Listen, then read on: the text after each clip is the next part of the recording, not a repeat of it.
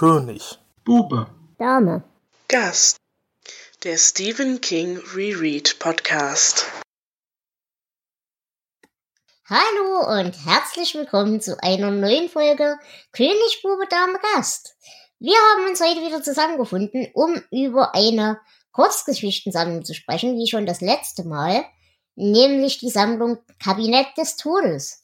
Und heute möchten wir über die drei Geschichten Der Tod des Jack Hamilton, das Kabinett des Todes und alles endgültig sprechen. Und dabei habe ich nicht nur wie immer den wundervollen Jonas bei mir. Hallo Jonas. Hallo Dela. Sondern auch den großartigen Flo. Hallo Flo. Guten Abend. Und eine Debütantin, die wundervolle Dame des Hauses. Hallo liebe Dame des Hauses. Hallo. Ja, ähm, woher kennt man dich? Ich meine, wenn du die Dame des Hauses bist, musst du, glaube ich, erklären, wessen Haus und wessen Dame. Und was du so tust. Hast du eigene Formate oder irgendwelche Dinge, die du bewerben willst? Ich hoffe sehr, ist es nicht das Schwarze Haus. Ich habe keine Formate zu bewerben. Man kennt mich als die Dame des Hauses, in dem sich auch äh, Hendrian aka 2CT aufhält. Ähm, ich habe noch nie King gelesen bis zu dieser Aufnahme, also oder bis, ähm, bis wir diese Aufnahme geplant haben. Mhm. Man kennt mich eigentlich nur von Twitter.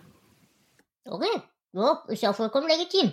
Ja, ihr merkt also, wir haben quasi äh, den Einfluss über unsere Lieblingsgeisel noch weiter ausgeweitet. Aber wir freuen uns sehr, dass du mit uns senden möchtest. Und wie gesagt, du brauchst auch überhaupt keine Angst zu haben. Äh, wir beißen relativ wenig. Das ist gut. ich bin mal gespannt, wie diese, gerade diese drei Geschichten hier bei einem King-Neuling ankommen. Ja, ich auch, weil die sind ja, naja, reden wir dann drüber. Aber bevor wir das tun, Flo, hast du für uns eine globale zeitliche Einordnung? Äh, ja, wir reden ja über eine Kurzgeschichtensammlung, ähm, und zwar nicht über Six Stories, aber davon will ich trotzdem was erzählen. Ähm, denn das war eine Mini-Kurzgeschichtensammlung, die King im Jahr 1997 in Amerika veröffentlicht hat.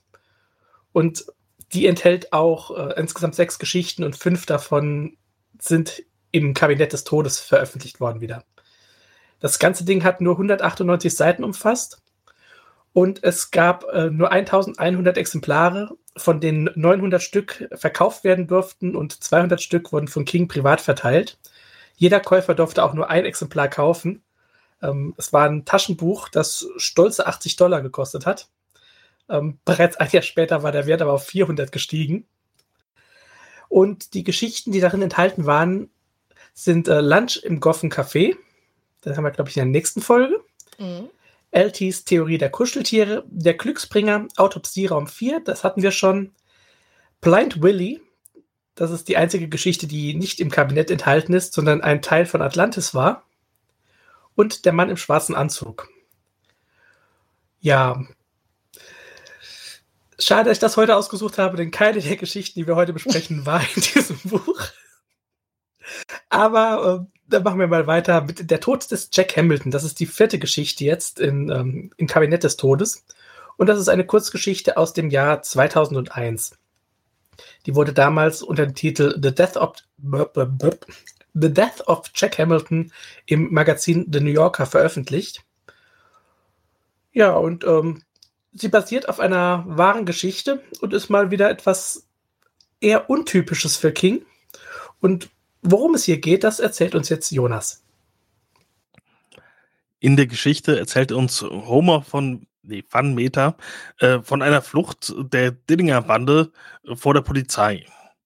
Dabei wurde Jack Hamilton angeschossen und da über einen längeren Zeitraum die Wunde nicht versorgt werden kann, entzündet sie sich. Schließlich äh, liegt Jack im Versteck der Barker-Bande, die ihnen Unterschlupf gewährt, im Sterben. Homer äh, gewährt ihm dann noch einen letzten Wunsch und fängt äh, mit Bindfadenlassos Fliegen für ihn und führt sie ihm dann vor. Und John Dillinger äh, schießt sich selbst aus Versehen an, äh, als er für Jack auf den Händen läuft. Äh, und er ist dann davon überzeugt, dass ihn sein Glück verlassen hat. Ähm, und nach seinem Tod äh, bringen sie Jacks Leichnam in eine Kiesgrube und verätzen seine Fingerkuppen und das Gesicht. Aber äh, das hindert die Identifizierung oder verhindert die Identifizierung leider nicht. äh, als er dann kurz darauf gefunden wird. Und von hier an dauert es dann auch nicht mehr allzu lange, bis es mit der Bande aus ist. Wunderbar, vielen Dank für die Zusammenfassung. Ja, wie war denn euer erster Eindruck zu dieser Geschichte? Und ich glaube, wir fangen mal mit unserer Debütantin an, liebe Dame des Hauses. Wie, wie ging's dir denn damit? Hat die dir gefallen? Ist das was, was du erwartet hättest? Oder komplett ab von dem, was du bei, wenn du den Namen King hörst, erstmal so assoziierst? Ähm, am Anfang war ich ein bisschen genervt vom Ton, also von, von der Stimme, die King gewählt hat weil es klang für mich so wie, ähm, da sitzt jemand in der Bar und erzählt mir irgendwie ähm, ein Lügenmärchen. Ja. Ähm, und diese direkte Anrede hat mich sehr irritiert. Also es wirkte sehr unauthentisch auf mich, aber es mag auch vielleicht der Übersetzung geschuldet sein, das weiß ich nicht. Ähm, ansonsten, ich fand es überraschend spannend und ich fand es überraschend, wie sehr ich doch die mit den Charakteren dann am Ende mitgefühlt habe, ähm, obwohl es irgendwie so eine Wild West Story ist. Mhm. Ähm, für die erste King-Geschichte habe ich es eigentlich ganz gerne gelesen, denke ich. Ähm, mich hat's gewundert, dass kein irgendwie nichts Mystisches dabei war, weil ich eigentlich bisher nur wusste, also ich kenne mich gar nicht aus, bisher nur wusste, dass ähm, King auch sehr mit der Mystik spielt, ähm, wie es dann uns wahrscheinlich nachher in alles endgültig noch beschäftigen wird. Mhm. Mir ging es tatsächlich mit, der, mit dem Ton komplett anders. Ich habe den von Anfang an ganz, ganz fürchterlich gern gemocht und ich muss auch sagen, ich mag auch diese Geschichte ganz fürchterlich gern, weil ich unglaublich viel Liebe dafür empfinde, wie diese Figuren gezeichnet sind, gezeichnet sind und wie sie, wie sie miteinander umgehen. Das hat mir sehr, sehr, sehr, sehr gut gefallen und gerade, dass wir eben das aus so einer, aus so einer Perspektive lesen, hilft bei mir sehr, Klar, da ist auch ein Bias drin, aber das ist ein angenehmer Bias. Jonas, wie ging's dir? Mm, ja, ich äh, wusste erst nicht, worum es geht, weil äh, es hieß Tod des Jack Hamilton. Dann sind wir auf einmal bei John Dillinger. Äh, John Dillinger äh, und ich kannte äh, den Namen John Dillinger, äh, aber konnte damit nicht so richtig viel anfangen und dann äh, hat sich das alles so ein bisschen erst äh, quasi in der Geschichte ergeben. Mhm. Aber ich fand's mal ganz nett, halt äh, bisschen, ja, quasi äh, fast 100 Jahre in die Vergangenheit zu reisen und äh, da das zu machen. Und ich fand halt diesen Twist mit den äh, mit den Fliegen so äh, wunderbar absurd. Mhm. Äh, spätestens da fand ich die Geschichte dann richtig gut. Mhm, okay. So. Das finde ich interessant, weil gerade dieser Twist mit den Fliegen, der hat mich rausgebracht. Okay. ähm, wobei ich auch vorher zugeben muss, ich war nicht so ganz in dieser Geschichte drin. Äh, ich habe sie ja nicht zum ersten Mal gelesen. Ich habe mich an gar nichts mehr erinnert und wenn ihr mich nächstes Jahr nochmal fragt, worum es da geht, werde ich es wieder nicht wissen. Und dabei mag ich diese Gangstergeschichten, gerade aus diesen 30er Jahren, mhm. eigentlich sehr gerne. Ähm, der Ton war, na, ich bin nicht so ganz warm geworden mit dem Erzähler, aber das war okay. Äh, die Geschichte an sich hat mir auch Spaß gemacht. Ähm, er nimmt sich ja ein paar Freiheiten, weil man weiß ja nicht, was damals wirklich passiert ist. Aber so die, die Eckdaten stimmen mit dem historischen John Dillinger überein aber trotzdem irgendwie ähm, bleibt die Geschichte bei mir nicht hängen. Ich weiß nicht warum. Die flutscht einfach so durch und dann ist sie wieder komplett weg. Ich glaube, das liegt tatsächlich daran, weil sie so untypisch ist für King. Äh, ich finde sie wirklich gut. Ich mag die wirklich gern, aber sie ist halt für, ein, für eine King-Geschichte extrem untypisch. Weil wir hier so wahnsinnig viele Graustufen, glaube ich, haben. Normalerweise ist ja bei King immer so, die Guten sind gut. Wir haben die Stu Redmans der Welt, wir haben die Rolands der Welt. Ja, wobei bei Roland, der ist ja nie gemeint, als wäre er ein Guter. Aber ihr versteht, was ich meine. Normalerweise haben wir eine relativ klare äh, weiß, schwarz-weiße Welt. Ich glaube, das ist das Problem am, am Ton. Jetzt, du hilfst mir, es in Worte zu fassen. Äh, schwarz-weiß und ich habe bei der Art von Geschichte Sepia erwartet. Hm? Das ist mein Problem. Es ist nicht das, was ich für die Art von Geschichte erwartet habe. Ja, ja, da bin ich bei dir. Hm? Was ich halt unglaublich schön fand hieran, ähm, wie gesagt, wie einerseits diese Freundschaften gezeichnet sind und auch diese Loyalität, die damit schwingt. Wie tief dieses Gefühl von John Dillinger geht gegenüber diesem Jack, dass er ihn eben, auch wenn es ihm seine eigene Haut kosten wird, schlicht und ergreifend nicht zurücklassen wird. Und gleichzeitig Homer, der eben dazu bereit ist, ihn zu opfern, letzten Endes, um ihn einerseits von seinem Leid natürlich zu erlösen, weil er schon sieht, das wird nichts. Andererseits aber eben auch ein schlechtes Gewissen hat, das zu tun. Und dazu halt noch kommt, dass er noch dazu Angst hat, was passiert, wenn er das tut und das kommt raus. Und äh, wie äh, John dann reagieren würde und so weiter, wenn er eben diesen Freund verliert. Dass da so unglaublich viel tatsächlich Emotionalität drin steckt, die ich in so einer Männerrunde tatsächlich auch überhaupt nicht erwartet hätte. Also nicht, dass Männer das nicht dürfen, sondern einfach, wenn ich nicht gewöhnt bin, dass King emotional relevante Männercharaktere schreibt. Ähm, ich habe dazu eine ganz steile These. Mhm. Äh, ich dachte, es geht ums Schwulsein tatsächlich. Ähm, weil ich so viele, also das war meine, war irgendwie sofort von Anfang an da, dass die so ähm, miteinander umgehen und so viele Anspielungen gibt. Also einerseits, erst dachte ich, ach, die, der, ist, der Erzähler ist total homophob äh, auf die eine ähm, Art und Weise, halt, wenn er ständig sagt, irgendjemand sei eine Schwuchtel oder ein kleiner warmer Bruder, diesen FBI-Typen nennt er kleinen warmen Bruder. Ähm, es geht irgendwie um die Größe von Johnnys Penis. Ähm, es geht äh, um Bubi Clark, die berühmte Schwuchtel. Da sagt dann ähm, Jack in seinem Delirium, äh, Bubi hat ihn versucht zu küssen mehrfach. Ähm, und ich, ich hatte dann die, die, die wirre Idee, dass in der Männergruppe zusammen diese Gewinn, Gewinnzüge zu, zu machen, diese Diebes- oder Beutezüge zu machen, das ist irgendwie sich auszuleben, ähm, aber man darf dabei nicht erwischt werden. Weil ich denke mal, in den äh, 1930ern ist es halt nochmal eine ganz andere Hausnummer als heute. Wie ähm, absurd findet ihr es? Nein, das ist gar nicht tatsächlich meiner Meinung nach gar nicht so absurd. Ähm, ich würde es nur tatsächlich gar nicht so vollendet da reinlesen wollen. Ähm, zumindest diese, diese Homophobie, die schon auch mitschwingt in der ganzen Sache, äh, das ist, glaube ich, tatsächlich eine Abgrenzung zu diesen FBI-Leuten. Weil es wohl tatsächlich so war, dass der eine oder andere FBI-Chef Hoover.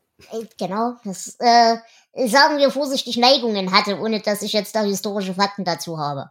Aber dass sie jetzt zumindest unterstellt worden sind. Und natürlich ist das dann auf einer Propagandaebene, wenn du zu den, zu den Gegenspielern gehörst, ist das natürlich das, was du deinen Feinden sofort äh, andichten willst. Ob du dann jetzt da selber irgendwelche Züge hast, das ist ja häufig so, dass diese, diese internalisierte Homophobie vor allem und auch eben dort auftritt, wo ja eben eigentlich verkappte Tendenzen vorhanden sind. Also ich halte deine Theorien nicht ganz für abwegig, auf jeden Fall nicht. Hm, mir hat mal jemand gesagt, dass es manche Kampagnen gibt, auch heute, die ähm, sich nicht an äh, schwule Männer richten, sondern an Männer, die mit Männern schlafen. Weil ähm, mhm. der Begriff schwul nicht von allen äh, Menschen halt äh, gebraucht wird äh, oder sich nicht alle damit identifizieren können, die homosexuellen Geschlechtsverkehr haben. Und vielleicht äh, ist das ja so, so ähnlich, ne? Sich selber nicht äh, so verstehen, aber ähm, trotzdem die Abwertung nach außen benutzen. Ich würde das aber tatsächlich gar nicht auf unbedingt eine sexuelle Ebene bringen wollen. Ähm, weil wir hier halt, was wir nicht vergessen dürfen, ja auch immer noch viel ein Machtgefälle haben. Äh, zum Beispiel diese Sachen mit, die, mit diesem Typen, der ihn da versucht hat zu küssen und so weiter. Das sind halt Situationen, wo ein Machtgefälle herrscht. Denn das war ja, glaube ich, tatsächlich in dieser Erziehungsanstalt, Gefängnis oder was auch immer.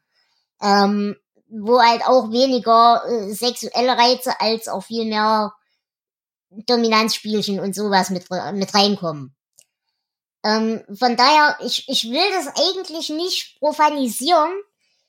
Ähm, diese, diese, diese familiäre, dieser familiäre Zusammenhang und diese, diese fast schon platonische Liebe, die zwischen diesen Charakteren auch herrscht, die will ich eigentlich gar nicht profanisieren, indem ich sie auf diese sexuelle Ebene zwangsweise runterbreche. Das hat auf jeden Fall Anklänge, finde ich auch, aber ich würde es nicht darauf begrenzen wollen. Ja, kann ich mitgehen, denke ich. Ist eine gute Differenzierung. Ich habe mich dann in dem Zusammenhang aber auch gefragt, welche Rolle Rabbits spielt, also die Frau, die dann mhm. äh, die OP durchführt und das Essen kocht. Ja, über die würde ich sowieso ganz gerne reden wollen. Äh, Jonas, wie fandest du sie denn? Hm, ich habe sie in Erinnerung, aber äh, sie hat für mich keine tragende Rolle gespielt, außer dass sie halt die Wunde versorgt hat. Hm. Ja, aber bei mir liegt es ja auch dran, wie gesagt, es rutscht schon alles wieder raus, obwohl ich es erst am Freitag nochmal drüber gelesen habe. Denn ich fand, ich fand Rabbits ziemlich klasse gezeichnet. Weil wir sie halt auch im direkten, im, im direkten Kontrast haben zu dieser Frau, deren Auto sie klauen. Auf jeden Fall. Also ich fand sie, ich fand Rabbits eine tolle Figur, weil sie irgendwie so eine totale Hands-on-Mentalität hat und sich einfach ähm, dran macht, diese Wunde zu versorgen, was sich irgendwie vorher niemand getraut hat. Ähm, und trotzdem ist sie emotional, sie denkt, es hat nicht geklappt und der wird jetzt doch genau. sterben. Das finde ich so großartig an ihr, dass wir ihr einerseits diese klassischen männlichen Attribute geben. Sie hat diese Hands-on-Mentalität. Sie kommt mit diesen Kerlen so klar. Sie hat die alle so ein bisschen im Griff. Sie macht ihr Zeug. Und andererseits wird ihr aber ihre, ihre weibliche Emotionalität und Seite hier überhaupt gar nicht abgesprochen. Was wir sonst immer anders haben, wenn wir sonst solche Frauenfiguren haben, in so einer Gangsterbande zum Beispiel, werden die immer so beschrieben, als sind das halt die absoluten Batches. Und das ist halt auch völliger Blödsinn. Und es regt mich immer wieder auf. Und hier ist sie halt einfach, wie sie eben ist. Sie hat alle Attribute, die sie halt, halt in sich vereint. Und das wird nicht bewertet und das wird nicht in irgendeiner Form in irgendeinen, in irgendeinen negativen Kontext gestellt oder irgendwas. Wohingegen wir halt genau das haben bei der Frau, deren Auto wir klauen, die eben nur in ihrem Gluckentum Mutter ist, in ihrem Gluckentum natürlich auch aufbegehrt, aber das eben nur mit diesem Kontext der Mutterschaft macht. Und das fand ich hier als Zeichnung von Frauenbildern ernsthaft interessant. Zumal wir das von King nicht gewöhnt sind. Ja, sie ist irgendwie einer von den Jungs. Aber und eben halt auch nicht ganz. Und das ja. ist gut. Sonst ist es ja entweder eine Ja, also eine Entweder-Oder-Entscheidung. Ja, ne, das ist, ähm, mir kommt es vor, als wäre diese, diese Gruppe aus den 30er Jahren progressiver als so das meiste, was wir heute, ja. vielleicht nicht gerade heute aktuell, aber dann so in den letzten, bis in die letzten paar Jahre noch erlebt haben. Hundertprozentig sie, sie muss trotzdem das Essen kochen. Also ich, ich glaube, da muss man es mit Progressivität nicht übertreiben an der Stelle, weil ihr wird sehr selbstverständlich die Aufgabe, das Essen zu machen, zugewiesen. Finde ich jetzt nicht so spektakulär progressiv. Hm, ja, gut, aber ich glaube, ich meine, überleg mal, die sind jetzt seit Monaten in dieser Männerbande alleine und so weiter. Äh, ich kann, und das ist ja auch ihre Küche. Also jetzt mal unabhängig davon, dass sie eine Frau ist. Aber das würde ich hier gar nicht sehen. Aber es ist ihre Küche. Weil es ist ihre Bande, es ist ihr Haus. Und da haben fremde Menschen, erstmal egal ob Männer oder Frauen, nichts drin verloren. Es ist ihr Haus. Also so habe ich es jetzt verstanden. Ja, nicht. Oder zumindest ihr Safe Place. Äh, ja, ich dachte aber, äh, dass sich einfach ein paar von der Bande da abgesetzt haben. Ja, ja, das definitiv. Und dass halt äh, die eigentliche Chefin, diese Ma Barker, äh, schon woanders ist. Ja, da, das, das auf jeden Fall. Aber es ist halt, ich, ich würde diesen Fall verstehen, wenn wir jetzt hätten, dass auch die zwei Männer, die sie in ihrer eigenen Bande hat, äh, na, also es, es geht, dass die, dass die drei, also der, der John Dillinger und äh, Homer und so weiter, in dieser Küche keinen Handschlag tun, Das würde ich nicht darauf schieben, dass sie eine Frau ist, das würde ich einfach darauf schieben, dass das nicht deren Haus oder deren Safe Place ist, sondern es ist der Safe Place dieser anderen Bande. Und dass Also, die ihre eigene, ihre eigene Hierarchie sich in irgendeiner Form gebaut haben, das ist ja vollkommen okay. Und dass dann halt zufällig ein Teil dieser Hierarchie das Kochen beinhaltet, würde ich jetzt noch nicht mal unbedingt als schlimm empfinden. Genauso wie halt bei manchen da, also bei den anderen, der eine der Fluchtwagenfahrer ist und der andere der, was weiß ich, Safeknacker. ja, und ich glaube, der Punkt ist halt, dass es vielleicht nicht ganz so zufällig ist, dass sie das Kochen abbekommen hat. Ja, sicherlich. Aber wie gesagt, das würde ich hier tatsächlich auch nicht überbewerten. Aber ja, generell muss ich wirklich, äh, bin ich da bei Flo. Diese Gruppe fühlt sich für mich progressiver an als vieles, was wir im echten Leben heute noch haben. Da bin ich auf jeden Fall bei euch. Und dann sind hier für mich aber noch so ein paar Sachen dabei, die ich als auf symbolischer Ebene ganz interessant finde. Nämlich, wir, wir zeichnen ja diese Menschen alle als sind das relativ ordentliche, angenehme Menschen, die miteinander einen doch recht höflichen Umgang pflegen, äh, untereinander sowieso einen total liebevollen Umgang pflegen, ähm, die aber eigentlich jetzt gar nicht so in dieses Bild reinpassen von, es sind die super bösen Superkriminellen. Und da kommt für mich dazu, dass eben hier die Bestrafung von Bagatellen als Einstieg ins kriminelle Leben dient. Denn wir haben eben hier auch diesen einen Typen, der in der Wirtschaftskrise quasi eingebuchtet worden ist, weil er Schuhe geklaut hat. Und dann eben dazu übergegangen ist, dadurch er eben in diesem Knast oder in dieser Erziehungsanstalt Leute kennengelernt hat, dazu übergegangen ist, äh, Banken auszurauben und so weiter. Also diesen, diesen Faktor, den finde ich auch nochmal ganz interessant. Hm. Wobei King sich da wohl gegenüber den echten Figuren auch ein bisschen Freiheiten rausgenommen hat. Also hier Huma, unser Ich-Erzähler, ähm, muss in Wahrheit ein Drecksack gewesen sein. Mhm. Ähm, äh, ist auch, was ich bei meiner Nachforschung rausgefunden habe, ähm, also der ist mit 17 das erste Mal verhaftet worden und dann ähm, ewig lang wegen Raubüberfall in den Knast gekommen, hat viele Leute erschossen und ist dann ähm, draufgegangen in einer, ja, in einer Art, die heute so legendär ist, äh, im Kugelhagel. Mhm. Also er wurde so von Kugeln durchsiebt, äh, mehrere Finger wurden weggeschossen und äh, Familienangehörige haben gesagt, für die Polizei war das nur eine Schießübung. Ähm, das, also da hat er sich doch einiges an Freiheiten genommen, wahrscheinlich einfach, um diese Gangster äh, sympathischer zu machen für den Leser. Kann ich verstehen. Also da habe ich auch kein Problem mit, weil ich mag Gangstergeschichten. Man muss halt auch mit Nee. den Bösen mitfiebern können, sonst klappt das nicht. Ja, und ich denke, äh, dass die sich selbst auch nicht unbedingt so richtig schlecht gefühlt haben, weil es ist ja meistens so, dass äh, die Leute, die von außen als böse gesehen werden, sich selbst ja als normal sehen. Egal wie viele Leute sie auf dem Gewissen haben, Mhm. möglicherweise. Nee, aber vor allem, wie gesagt, wir neigen ja so als Gesellschaft generell auch eh dazu, so den Underdog ein bisschen zu glorifizieren und vor allem auch eben solche Gangsterbanden gerade aus dieser Zeit so über zu romantisieren. Ich meine, das haben wir bei Bonnie und Clyde, die auch effektiv ja, schlicht und ergreifend Massenmörder waren, wenn man so will. Ja, Massenmord ist zu viel, aber Serienmörder waren zumindest. Ähm, na, also das, das, man neigt gerne dazu, das nach, nach, im Nachhinein zu, zu romantisieren. Klar, das, hat man bei jeder Piratengeschichte Genau, quasi genau, auch. das will ich damit sagen, genau. Wobei ich mir an einer Stelle auch aufgeschrieben habe, dass der Ruf der Bande ähm, den Erfolg bestimmt. Also, dass der Ruf der Dillinger oder Dillinger Bande sehr wichtig für ihren Erfolg ist auch. Mhm. Und dass sie eben gefürchtet sind und durchkommen mit vielen Dingen. Ja, ich meine, das ist ja auf einer gewissen Art auch logisch, so im Public, Public Relations Sinne.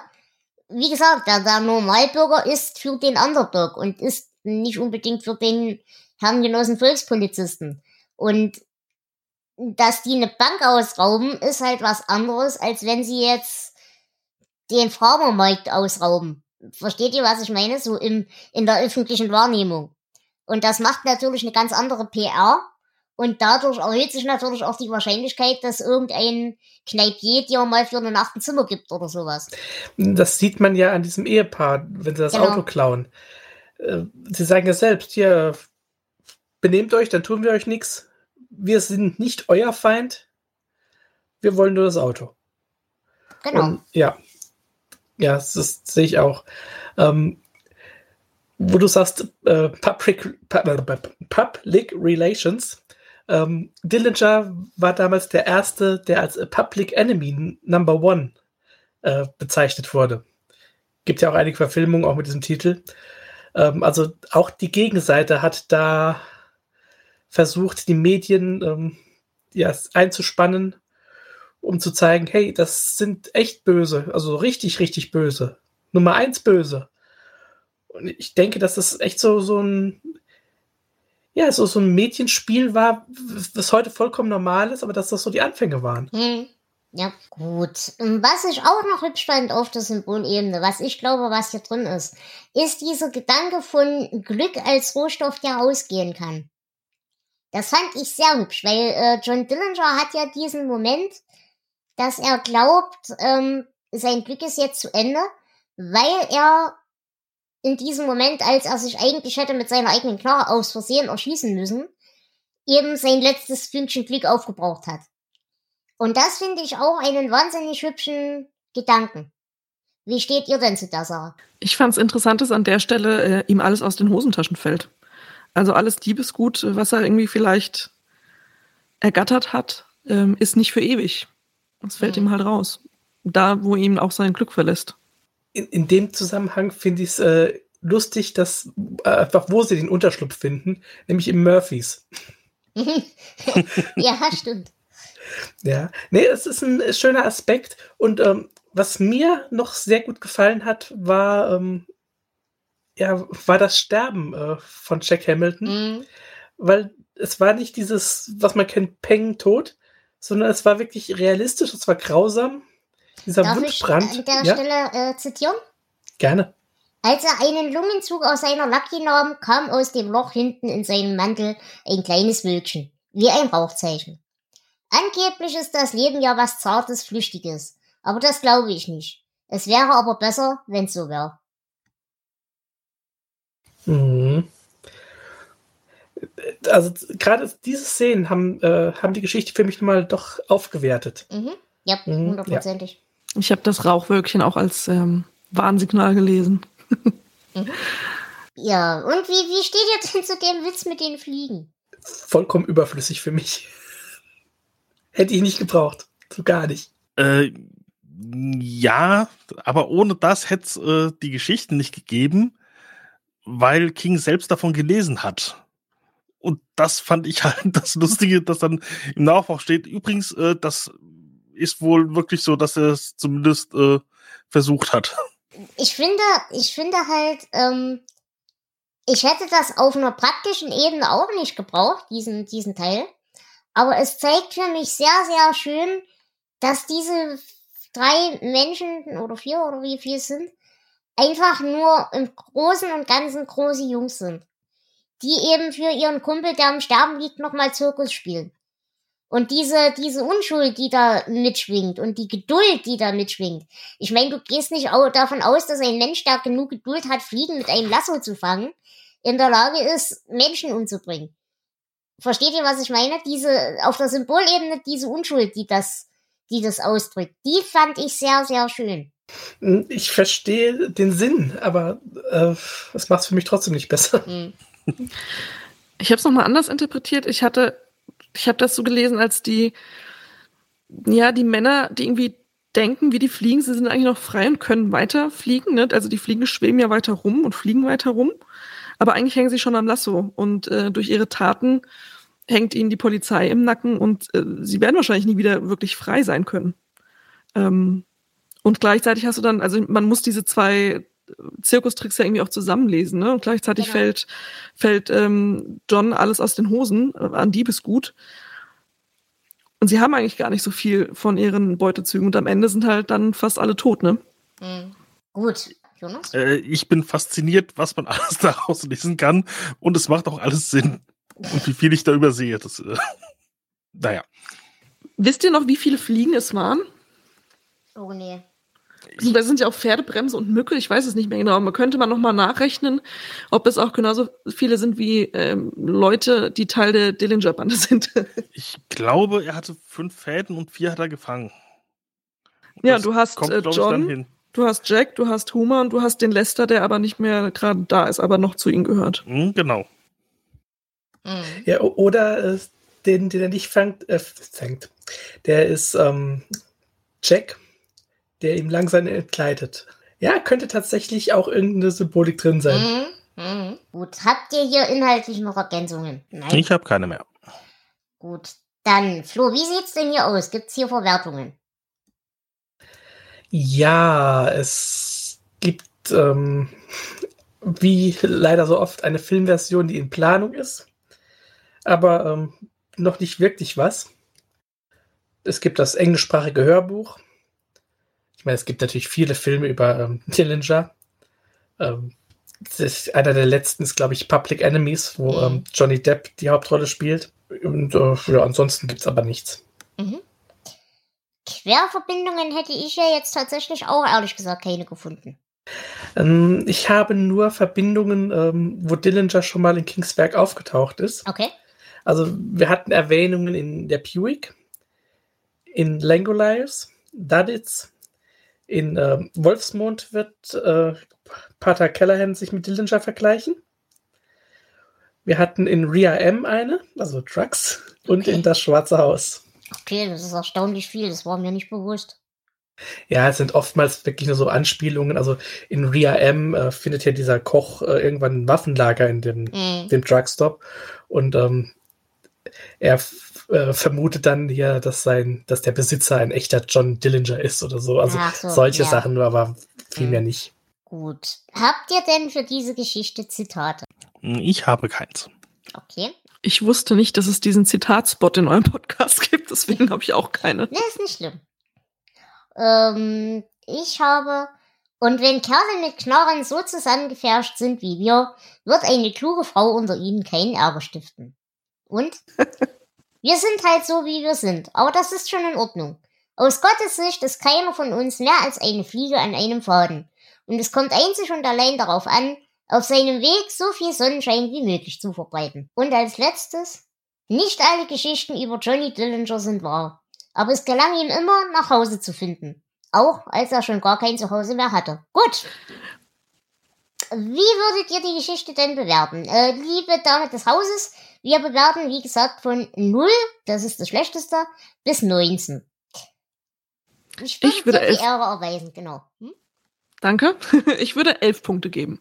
Okay. Ich würde mich tatsächlich festlegen auf 16 Punkte, weil ich an der Geschichte echt ernsthaft viel Spaß hatte. Und ich glaube, dass die noch viele, viele Ebenen hat, die man auch beim dritten, vierten, fünften Lesen immer noch nicht alle sieht. Also mir hat die sehr gut gefallen. Jonas? Ich reihe mich da in der Mitte ein. Ich vergebe 13 Punkte. Mhm. Und Flo? Ich möchte sie mögen. Sie ist auch nicht schlecht. Es sind ein paar Punkte dabei, die ich jetzt nicht so mag. Aber ich vergesse sie halt wieder. Also muss irgendwas dran sein, dass ich, was mir Mhm. nicht gefallen hat. Ähm, ich gebe 10 Punkte. Okay. Dann würde ich behaupten, haben wir für die erste Geschichte alles durch, was wir brauchen, oder? Ja, dann können wir weitermachen mit Im Kabinett des Todes. Also nicht mit der Kurzgeschichtensammlung, sondern mit der Kurzgeschichte des gleichen Namens.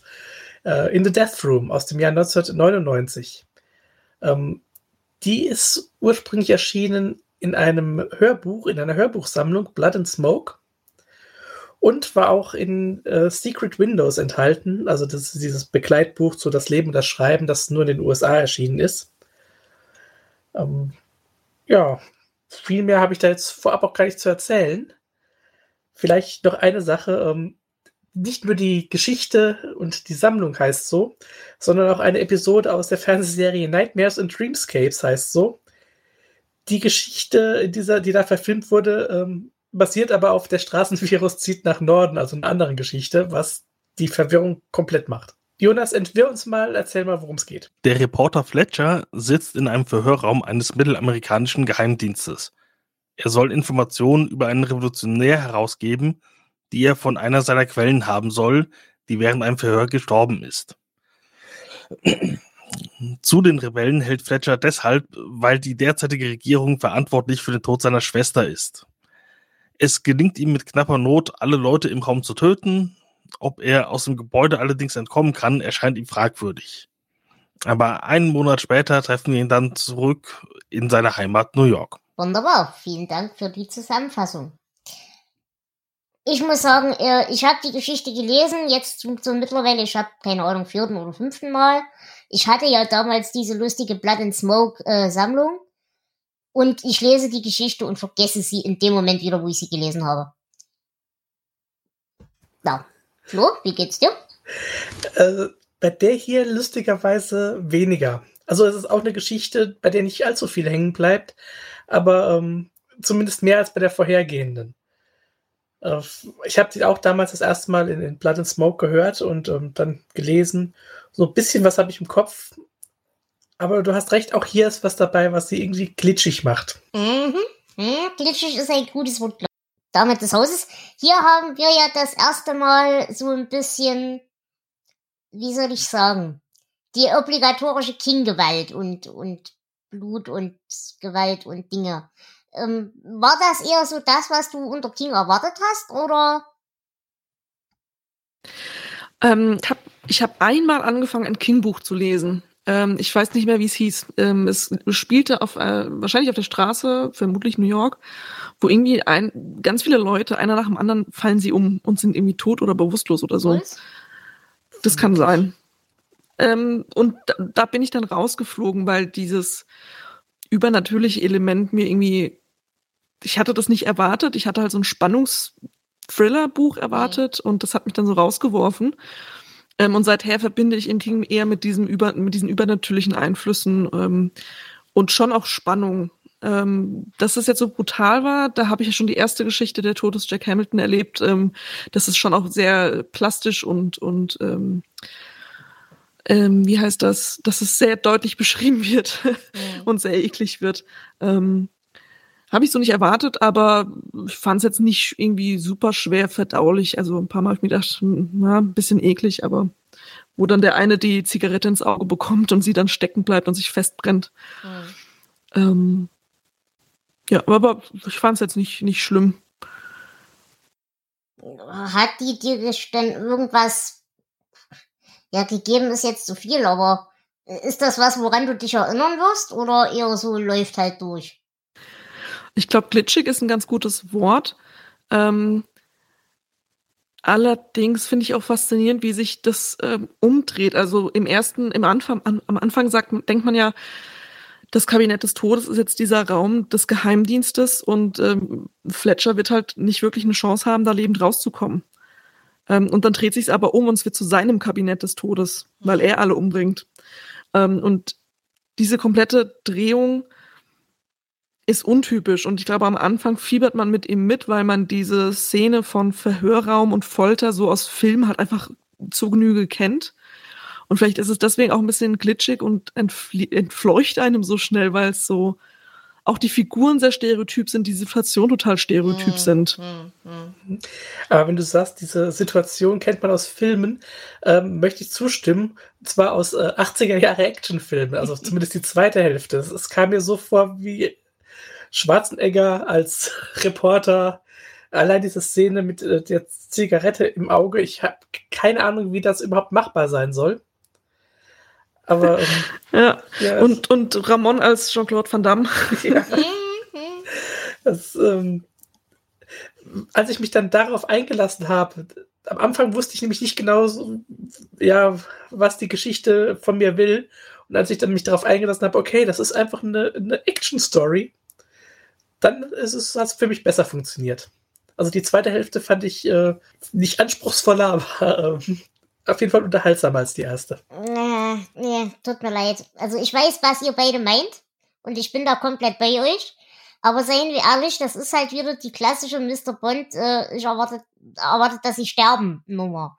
Und wie immer muss der Bösewicht unbedingt mit ihm noch eine Dreiviertelstunde ihm seinen bösen, bösen Plan erklären und so weiter und so fort. Und es endet doch nun immer gleich. Es endet doch nun immer so, dass der im Folterkeller plötzlich freikommt und die alle umbringt. Also wenn es eine, ich gebe dir recht, aber wenn es eine Bond-Geschichte wäre, hätte er noch mit dieser Tussi rumgeknutscht.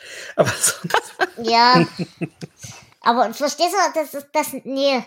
Ich habe das gelesen, habe mir schon auf den ersten drei Zeilen gedacht, okay, kenne ich schon.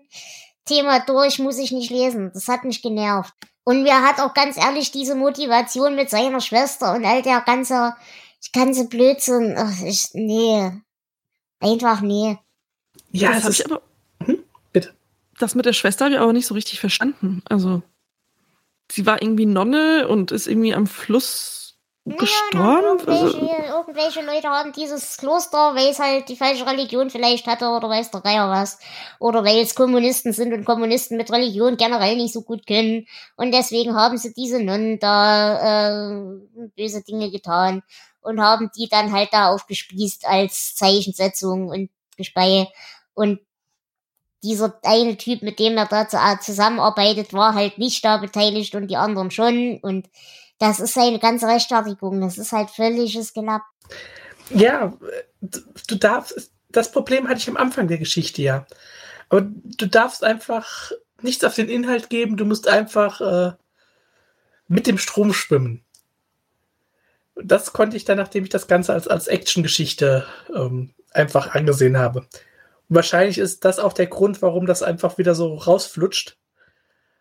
Aber ähm, das fand ich jetzt dann nicht so schlimm. Jonas, wie ging es dir damit? Hm, ja, ich, mir geht es ein bisschen so wie Flo. Anfangs habe ich versucht, da irgendwie einen Sinn zu sehen, habe ich nicht richtig gefunden. Und dann äh, habe ich einfach die Handlung sich mehr entwickeln lassen, geguckt, was kommt. Und äh, ja, es ist halt eine platte Story mit Action drin. Das, ja, das, was man ja als äh, Fanserie für so nebenbei laufen lässt. Ich würde euch da ja zustimmen. Was mich aber daran maßlos ärgert, ist, dass wir da so viele Sachen reinbringen, die ein Potenzial gehabt hätten. Wir bringen hier rein, dass äh, eben nicht der südmittelamerikanische Diktator eigentlich das Hauptproblem ist, sondern zum Beispiel diese mysteriöse Frau, der wir ja doch sehr viel Professionalität im ersten Moment erstmal zuschreiben. Äh, die hätte ein Potenzial gehabt, in irgendeiner Form interessant zu sein. Dieses ganze Regime hätte ein Potenzial gehabt, interessant zu sein. Dieser verrückte Wissenschaftler, der unbedingt äh, Scheiße in Brand stecken will, hätte auch unglaublich viel Potenzial gehabt, daraus irgendwas zu machen. Und wir werfen all diese kleinen Andeutungen rein, damit wir im Endeffekt denselben 80er Jahre Van Damme Film immer wieder genauso wieder reproduzieren, nur mit dem Unterschied, dass Van Damme sich nicht die Hose vom Leib reißt. Und das, das ist doch scheiße. Was soll denn das? Ich fand es auch enttäuschend. Also es, es könnte so eine da gute... Den Teil mit Van Damme und den Hosen? Oder? Nein, dass die, dass, dass die Charaktere, dass die Figuren Stereotype bleiben.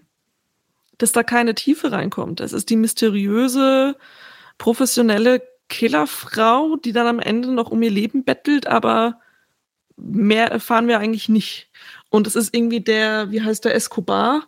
Ähm, das ist halt so ein Mexikaner mit irgendwie einem sehr schlecht übersetzten Akzent. mehr kann ich da auch nicht rausholen aus der Figur. Und äh, Ramon ist halt der doofe äh, Wächter. So. Ja, und der Folterknecht ist deutsch. Genau, und ja. ganz genau. Und der der Folterknecht ist ein deutscher, ähm, in Anführungszeichen, Wissenschaftler. Ja, aber nee, nee. Also, ihr dürft mich nicht falsch verstehen.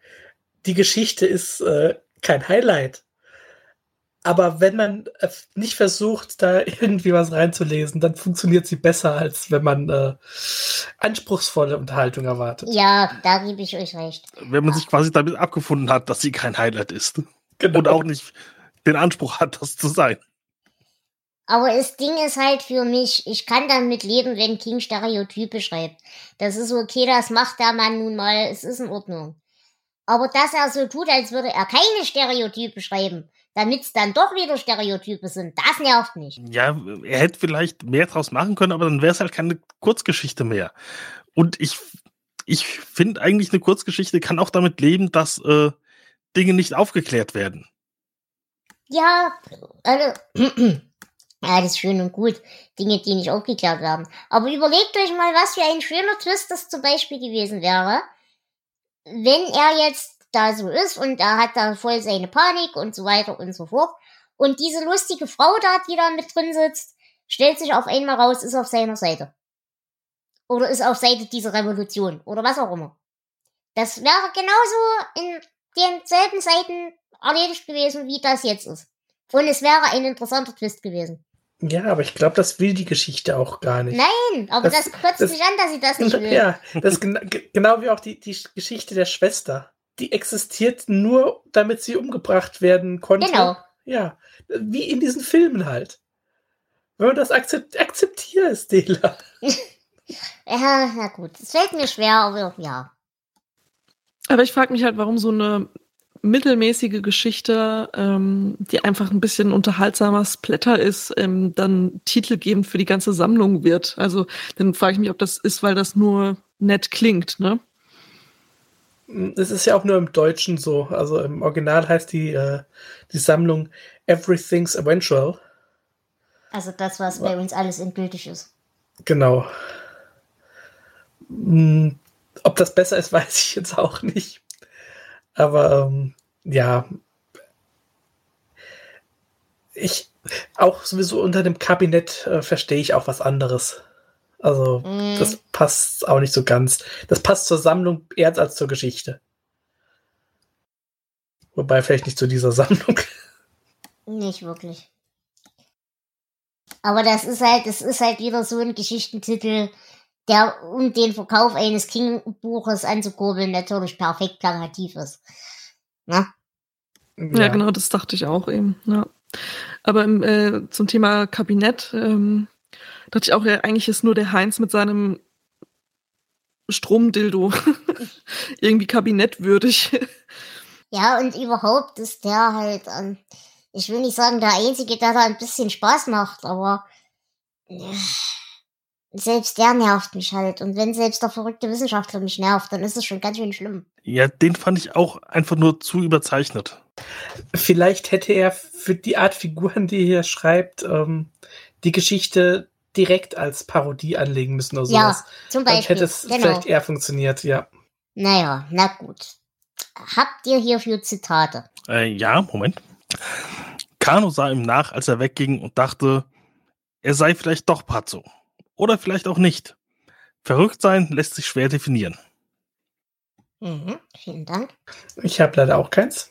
Ich habe, er wollte Bilder, keine Ideen. Bilder waren jetzt Luxusartikel. Und Ideen nützten einem an einem Ort wie diesem nichts. An einem Ort wie diesem kam man nur auf falsche Ideen. Und?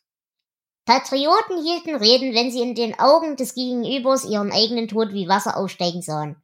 Gangster dagegen gaben einem die Nummern ihrer Schweizer Bankkonten und erboten sich, einen online zu bringen. Gut, wie sieht's denn hier aus mit Querverbindungen? Ich habe keine gefunden.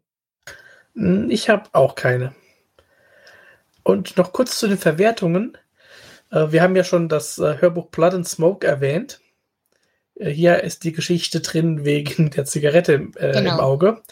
Und es sollte mal als Dollar Baby umgesetzt werden. Es gibt wohl irgendwo auf YouTube auch einen Trailer, aber ähm, der Film ist wohl nicht gedreht worden. Mhm. Okay. Ja, ich würde gerne was zur Symbolebene sagen, aber sie hat keine. Es ist einfach nur eine Parodie. Im besten Fall, wenn ich es wohlwollend betrachte, ist es eine Parodie. Wir können eigentlich jetzt nur noch zur Bewertung kommen. Und da würde ich sagen, Flo, fängst du an? Ist schwer. Ähm, wie gesagt, ist absolut kein Highlight, aber tut auch nicht weh. Also ich gebe auch hier 10 Punkte. Okay, Jonas? Ja, ganz so gut fand ich dann nicht. Ja, war okay, aber ja, sie war einfach zu flach, ich gebe acht Punkte. Mhm.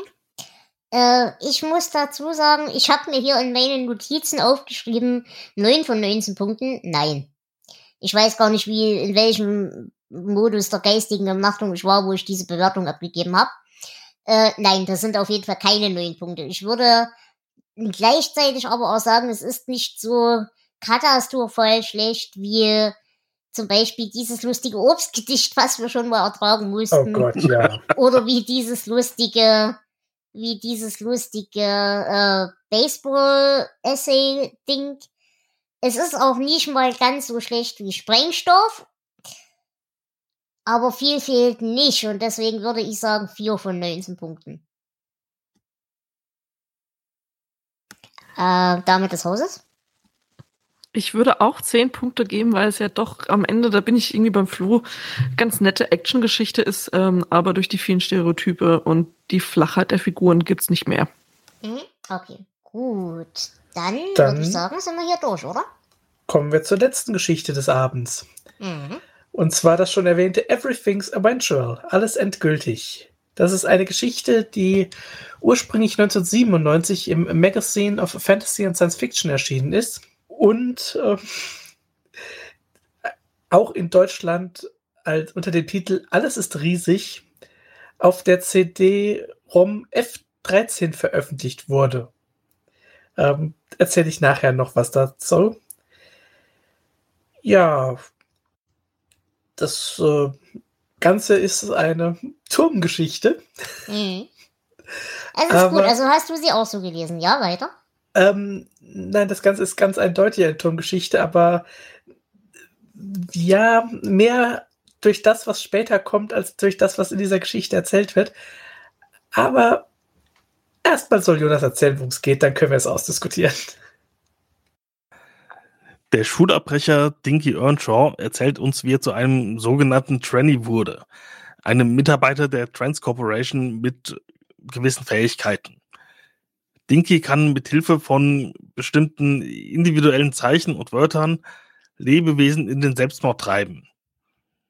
Das tut er jetzt meistens per Mail. Manchmal muss es aber auch ein richtiger Brief sein, wenn die Leute ja beispielsweise keine Mailadresse haben oder Computer ablehnen oder sowas. Durch Zufall bekommt er ein Foto von einem seiner Opfer zu Gesicht und kommt dann ins Nachdenken. Allerdings ist seine Arbeit für ihn wie eine ziemlich starke Sucht. Und eines Tages bekommt er ein anonymes Angebot auszusteigen und er willigt ein und will nur noch einen seiner speziellen Briefe schreiben, und zwar an seinen Anwerber, Mr. Sharpton. Und damit endet es. Wunderbar, vielen Dank für die Zusammenfassung. Und Flo, ich weiß genau jetzt, was du meinst. Mir war tatsächlich der Name entgangen, dass wir den Namen dir genannt haben. Mhm. Genau, ich hätte es auch nicht mehr gewusst, muss ich ehrlich sagen. Ich habe das erst in den Nachforschungen nochmal gesehen und ich hatte die Geschichte in unsere Liste eingetragen als äh, Turmgeschichte und wusste nicht mehr warum. Mhm. Aber äh, es ist dann, wird, es wird noch sehr offensichtlich. Aber Nein, besprechen wir, die grundsätzlich- Gesch ja, Mhm. Besprechen wir die Geschichte erstmal als das, was sie ist, als Geschichte für sich allein und kommen dann später dazu. Genau. Und ich muss sagen, ich habe hier tatsächlich mal wieder Spaß gehabt. Weil ich finde, die ist wirklich, wirklich einfach nur rundheraus hübsch erzählt. Sie ist ein bisschen mythisch, sie ist nicht nervig, sie ist nicht schmerzhaft. Sie hat so ein paar kleine, ja, Voodoo-Vibes und sowas. Ich mochte diesen Vibe mit der Firma sehr. Ähm, also die hat mir im Großen und Ganzen war die rund. Die hat sich einfach rund angefühlt für mich. Lustig, für mich nicht. Okay.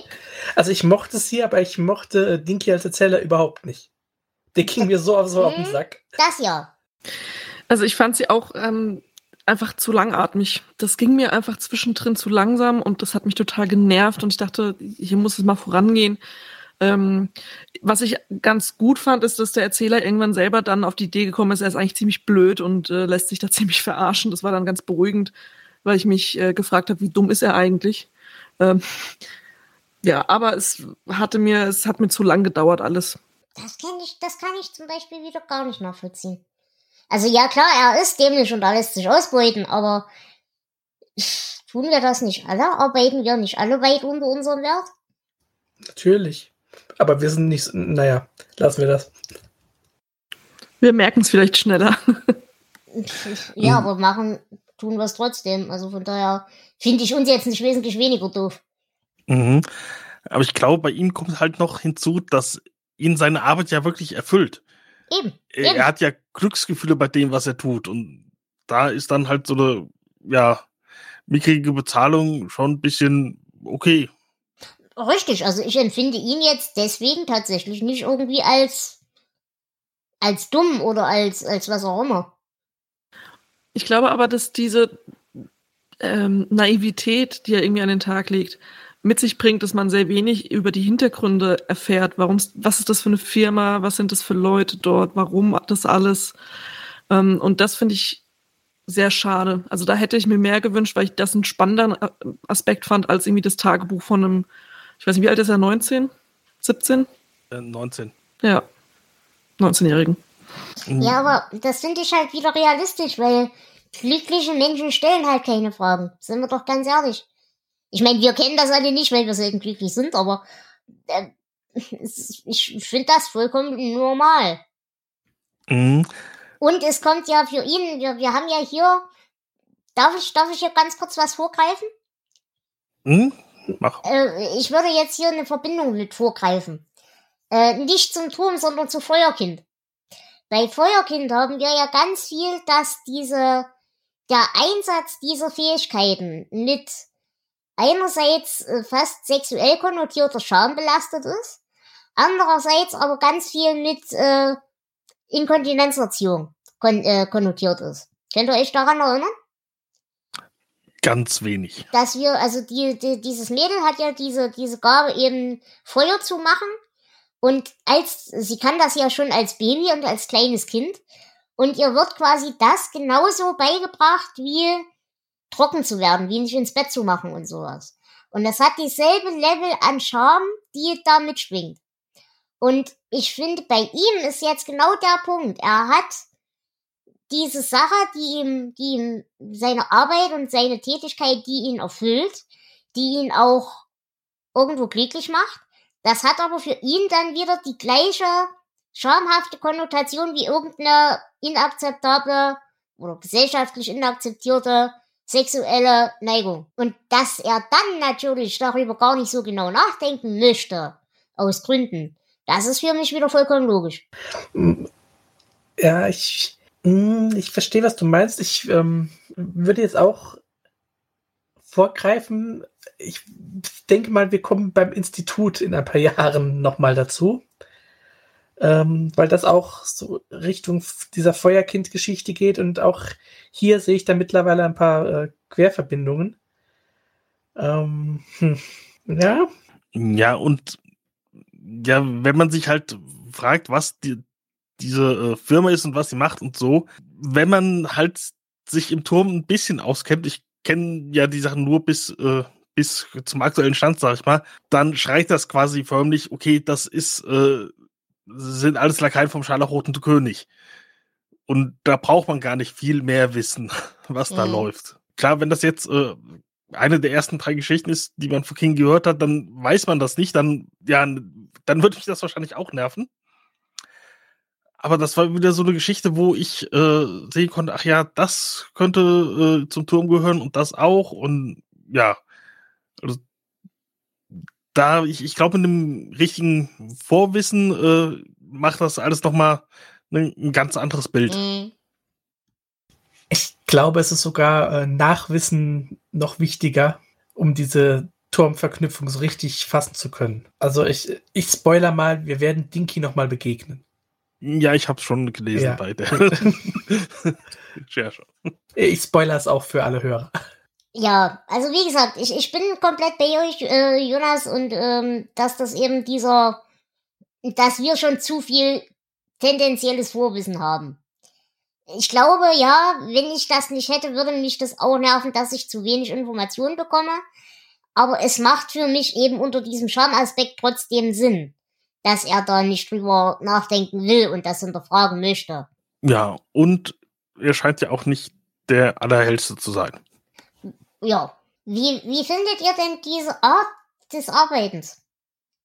Weil ich fand das hübsch. Ich fand das eine coole Idee, wie er das rein technisch so umgesetzt hat. Dass wir quasi Voodoo, elektronisches Voodoo, so möchte ich es mal nennen. Das gefällt mir, das mag ich. Also die Idee fand ich ziemlich cool, das muss ich zugeben. Ähm, er weiß ja nicht, was er macht, aber ähm, er macht das echt gut. Und auch die, die Geschichte, ähm, wenn erzählt wird, wie er diese Fähigkeit entdeckt hat, äh, da hatte ich Spaß mit. Ja, das fand ich auch schön mit dem Hund. Ähm, ich fand es ein bisschen schade, dass wir nicht mehr darüber lernen, wie das, ähm, ich sag mal, im weitesten Sinne Magiesystem funktioniert. Ähm, das, das bleibt für mich auch zu flach. Also da wüsste ich einfach gerne mehr, wie, was muss er denn da beachten? Wie müssen diese Symbole dann angeordnet sein? Ähm, da war ich äh, dann neugieriger als das, was mir die Geschichte geliefert hat. Was ich als Bild schön war, ich weiß jetzt nicht, ob ich euch Dela vorgreife, ähm, war der Fluss aus Feuer. Also, dass es, wenn er in dieser Arbeit drin war, es beschrieben wurde wie ein Fluss aus Feuer, der durch ihn durchgeht. Mhm. Ähm, und das fand ich ein sehr starkes Bild und ein sehr eindeutiges und eins, das man gut nachempfinden kann. Mhm. Aber ich, wie gesagt, ich, ich mochte diese ganze Idee grundsätzlich, wie das, wie das aufgebaut ist, wie das beschrieben ist, die Arbeitsweise beschrieben wird. Aber für mich ist hier auf der Symbolebene vor allem von der ganzen Tonsache mal abgesehen einfach eine wahnsinnig gute Kapitalismuskritik drin. Weil es eben einfach genau das ist. Der hat seinen Fertigfraß, der hat seine Pornohefte, der hat seine warme Bude und dem ist völlig egal, dass er weiß, dass er ausgebeutet wird. Es ist ihm völlig bums. Und es, seien wir ehrlich, geht 90% von uns allen so. Ja.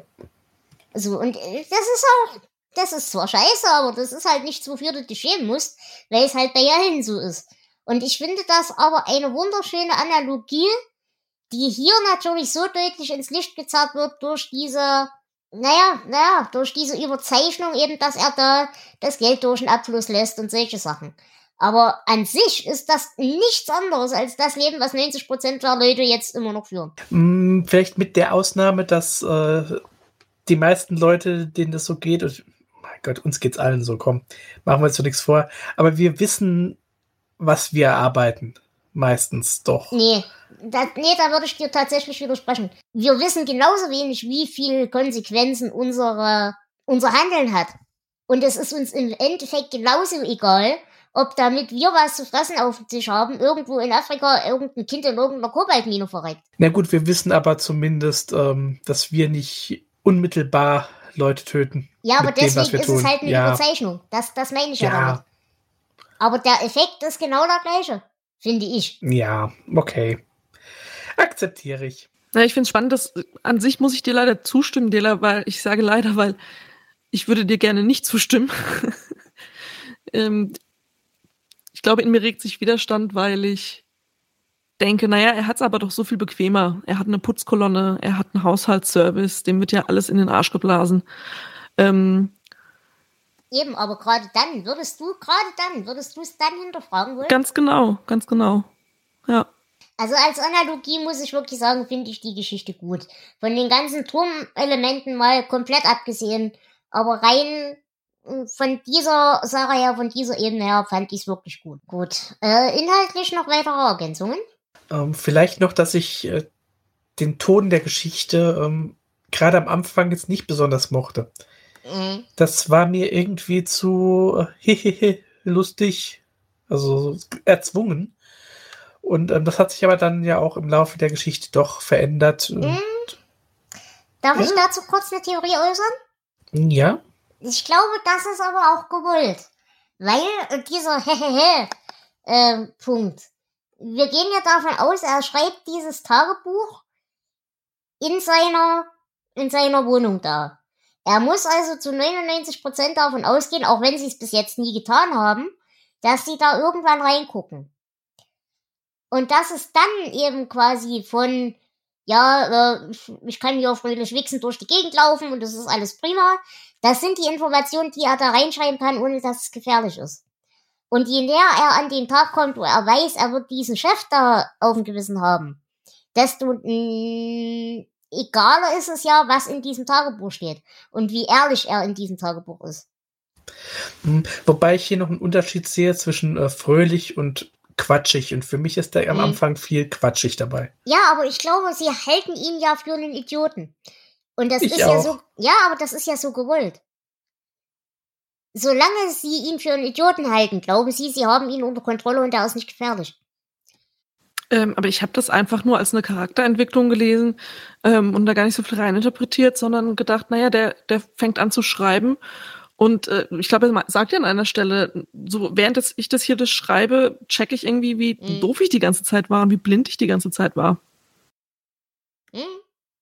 Aber also der, die, dieser Tonwechsel, den finde ich trotz allem einerseits eben in, unter diesem Aspekt, er wird langsam klüger, aber andererseits auch unter diesem Verschleierungsaspekt. Ich finde den logisch. Ich, er nervt mich auch, aber er macht für mich Sinn. Hm, Ja, es, ja, schon. Ähm, trotzdem finde ich, man hätte es eleganter lösen können. Hm. Es okay. ist einfach, ja, mir ist der Umschwung zu, ja, Ja, okay. nicht, nicht zu Nee. krass, aber es, ja, er passt für mich einfach nicht so rein. Ich hab, ich hab hier eine lustige, krude Querverbindung. Und ich bin gespannt, ob sie euch aufgefallen ist. Ist sie euch aufgefallen? Und ich rede jetzt nicht von dem Äh. Offensichtlichen. Ähm, ich glaube, ich weiß, was du meinst. Ich habe die Namen wiedererkannt, aber habe gedacht, oder ich habe einen der Namen wiedererkannt, dachte, nee, das kann, das passt Mhm, nicht, das ist nee. wahrscheinlich Zufall. Nee, Name nicht. Okay, dann nicht. Es gab da diese Fernsehserie, die Pack und ich mal gesehen haben, als wir noch kleine Jungs waren. Golden Years hieß die. Oh, nein, das ist mir nicht aufgefallen. Nee, mir auch nicht. Ich weiß nicht, ob es so gemeint ist, aber wenn es so ist, dann habe ich sehr gelacht. Es, es muss. Das geht gar nicht anders. Klärt mich mal auf. Halt. Ähm, auch da gibt es eine Königsbube Dame Gastfolge dazu. Stephen King hatte äh, eine Miniserie verbrochen. Es, es sollte tatsächlich eine, eine fortlaufende Fernsehserie sein, Anfang der 90er, äh, über einen alten Wachmann, der jünger wird. Und es ist ziemlich merkwürdiges Zeug dabei rausgekommen. Also es blieb dann letzten Endes bei einer Miniserie mit, ich glaube, vier Teilen oder so, ne? Mm, Ja, vier oder sechs, ja. Genau. Aber die hat halt auch wieder so dieses äh, lustige Institution, äh, macht aus Versehen Menschen Superkräfte und also dieses, dieses ganze Gefühl von die Firma und so weiter, das wird halt in dieser Serie auch wieder thematisiert. Ja, fand ich lustig. Ansonsten haben wir natürlich die obligatorische Verbindung, wie gesagt, zum Turm und zum Feuerkind und eben eventuell zum Institut. Genau, und ähm, zu der Kurzgeschichte Nachrufe würde ich auch sagen, die kommt in der Bazar der bösen Träume. Äh, da geht es um ja, eine ähnliche Fähigkeit, sagen wir mal so. Mhm. Ja, und wir haben noch äh, die beiden Computerlehrer von Dinkys Schule damals, Mr. Jacobius und Mr. Will Mrs. Wilcoxon. Ähm, wir hatten einen Jacobius und einen Mr. Wilcox in der Buick erst kürzlich. Ja, aber ich glaube, das ist überstrapaziert. Äh, ich weiß nicht. Ich meine, wir erwähnen auch jedes Mal die Dearborns, von daher ja. Ja, Aber Ja, ja, Außerdem, ähm, die Geschichte ist natürlich auch schon einige Jahre vor dem Buick erschienen, aber ja. Dann ähm, kurz zu den Verwertungen. Mhm. Das Ganze gibt es wieder als Hörbuch im Englischen. Es gibt äh, ein Dollar Baby. Diesmal tatsächlich. Und es gibt die schon erwähnte CD-ROM F13. Und dabei handelt es sich um ja, eine CD-ROM, die 1999 erschienen ist, hier in Deutschland, die so ein paar Spielereien hatte, mit der man äh, seinen PC aufpeppen konnte. Also Bildschirmschoner, unter anderem mit Stephen King Trivia, äh, Hintergrundbilder, die so ein bisschen gruselig sein sollten, so Leichenwagen, Friedhofsbilder und sowas. Es gab drei kleine Minispiele. Ähm, man musste Piranhas füttern, Kakerlaken erschlagen und dann auch mit sich mit Geistern rumschlagen. Ähm, Soundeffekte wie, wie Donner, Schrei, Heulen, Gebell, so Kram. Und eben diese Kurzgeschichte noch unter einem anderen Namen. Ähm, die Kurzgeschichte ist eigentlich so ziemlich das, das, das äh, mit King hier eine Verbindung herstellt. Das andere ist ähm, kaum noch.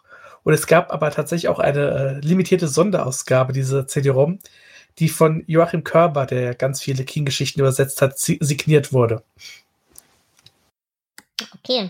weil du gerade das Stichwort sagst mit dem Bildschirm, äh, mit dem Bildschirmschoner. Da hatte ich hier auch in dieser Geschichte einen Moment, wo ich sehr lachen musste. Denn er beschreibt seinen Bildschirmschoner und auf dem Monitor läuft ein Bildschirmschoner. Normalerweise der, bei dem sich hinter den Jalousien eines Hochhauses irgendwelche Szenen abspielen. Den mag ich am liebsten. Und da musste ich so lachen, weil ich hatte den auch. Habt ihr denn noch Zitate? Aber eine Hand hat viele Finger, nicht wahr? Tja, mindestens fünf. Oh, jetzt würde mich interessieren, was dich an diesem Zitat gereizt hat. Das mindestens fünf. Aha, aha, aha. Verstehe. Okay. Diese Stimme hatte die Logik nicht auf ihrer Seite. Aber das war auch gar nicht nötig. Sie hatte eine gute Lunge und pullte die Logik einfach nieder. Ich habe leider nichts. Äh, Dame des Hauses? Nein? Okay. Das war mir nur recht so. Das Leben ist einfacher, wenn man das menschliche Element weglässt. Das ist schön. Und dann habe ich jetzt noch eins, äh, wo man wieder merkt, dass King King ist und dass King ein Mann ist und wie unglaublich privilegiert man an so eine Sache rangehen kann. Ich glaube, meistens empfinden wir bloß Fernsehangst. Wenn man beispielsweise darauf wartet, dass einem der Arzt die Ergebnisse einer Blutuntersuchung schickt, oder wenn man abends im Dunkeln von der Bücherei nach Hause geht und sich vorstellt, es würden einem irgendwelche bösen Buben im Gebüsch auflauern. Wegen so einem Quatsch empfindet man keine echte Angst. Denn im Grunde seines Herzens weiß man, dass bei dem Bluttest nichts Schlimmes rauskommen wird und einem niemand im Gebüsch auflauert. Und wieso? Weil sowas nur den Leuten im Fernsehen passiert. Oder Mhm. den Leuten, die man halt im Alltag nicht sieht, weil sie an den Rand gedrängt werden. Da musste ich so innerlich wieder denken, ja, es ist. Mich wundert nicht, dass du eine Weltsicht hast, wie du sie hast, aber es tut manchmal immer noch weh. Gut. Wie würdet ihr die Geschichte denn bewerten wollen? Und ich würde mal anfangen. Ich mag die Geschichte. Ich würde 13 Punkte tatsächlich geben, weil die für mich wieder viele Ebenen hat. Sie nervt nicht, sie tut nicht weh.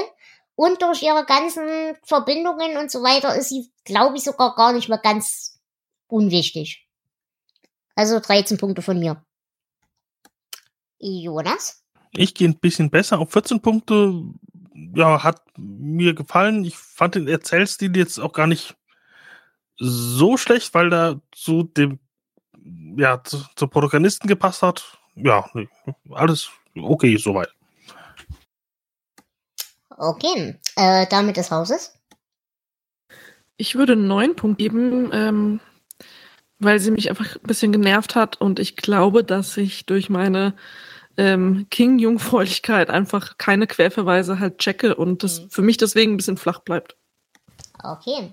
Und Flo? Ja, ihr sagt, es hat dich genervt, mich hat's genervt. Ähm, ich mochte die Geschichte eigentlich, aber ich mochte nicht, wie sie erzählt wurde. Ähm, ich gebe elf Punkte. Okay. Wunderbar. Ähm, dann würde ich behaupten, sind wir eigentlich durch, oder? Ja. Sind wir. Gut. Ähm, liebe Dame des Hauses, es war mir eine Ehre, mit dir zu podcasten. Mir auch. Vielen Dank für die Einladung. Es war mir natürlich auch eine eure Ehre, mit euch zu podcasten, lieber Jonas, lieber Flo. Immer wieder gern. Dem möchte ich mich anschließen. Und es wird mir eine Ehre sein, mit euch zu podcasten, liebe Hörer und Hörerinnen. Wenn ihr das nämlich wollt, könnt ihr das gern tun. Ihr guckt einfach in unsere Leseliste, da stehen die Bücher drin, die noch nicht versendet worden sind. Und meldet euch einfach über die üblichen Kanäle. Dann könnt ihr mit uns reden. Ihr braucht technisch nichts weiter. Ihr braucht am besten Teamspeak und irgendwie ein Mikrofon oder irgendwas, wo ihr reinreden könnt. Ähm, wenn ihr die Bücher nicht habt, über die ihr reden möchtet, ist das überhaupt kein Thema. Dann sagt uns einfach rechtzeitig Bescheid und wir würden dann dafür sorgen, dass ihr mit der Quellenlage versorgt seid. Mehr gibt's äh, von meiner Seite zur Hausmeisterei nicht zu sagen. Wir hören uns deswegen demnächst wieder zu einer neuen Folge zu Kabinett des Todes. Und bis dahin verabschiede ich mich. Tschüss. Ciao. Ciao. Tschüss.